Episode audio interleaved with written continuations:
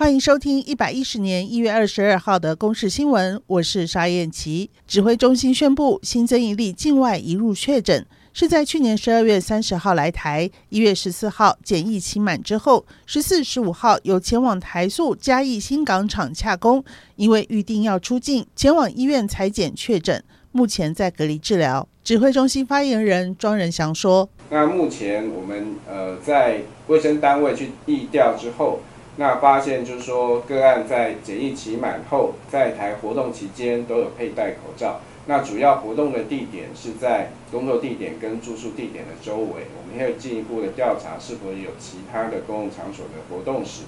部立桃园医院累计爆发十例新冠肺炎确诊，指挥中心表示，在这起感染案件当中，有五个人验出国内第一次见到的 L 四五二 R 病毒变异，是目前主流病毒 D 六十四 G 带有突变，是否更具有传染力还有待验证。布利桃园医院群聚感染，也让桃园地区的便利商店绷紧神经。每天有许多民众进出的便利商店开始备战阴影。统一超商、莱尔富超商和 OK 超商宣布，即日起，桃园市所有的门市座位区禁止内用，以保持社交距离，避免群聚。至于全家超商没有禁止内用，但是每天会消毒六次。政府原定在今年全面换发数位身份证，但外界担心有治安的疑虑。新竹市原本一月要举行小规模的试办，宣布暂缓实施。内政部昨天在行政院进行检讨评估，院会做出决定，暂停换发，要内政部订定专法，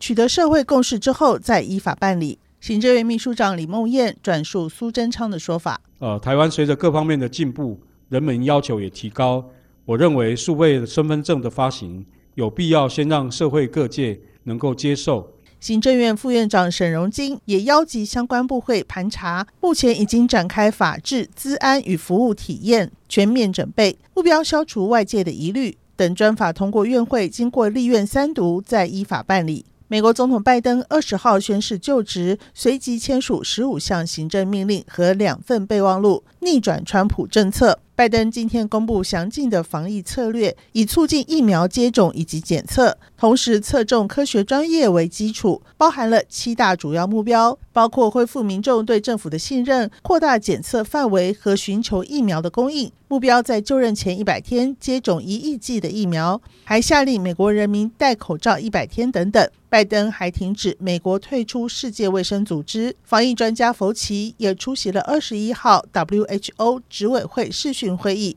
福奇指出，拜登稍晚还会发布一项命令，包括美国有意加入 COVAX 新冠疫苗全球取得机制，并重启美国与 WHO 的常态性合作。以上由公视新闻制作，谢谢您的收听。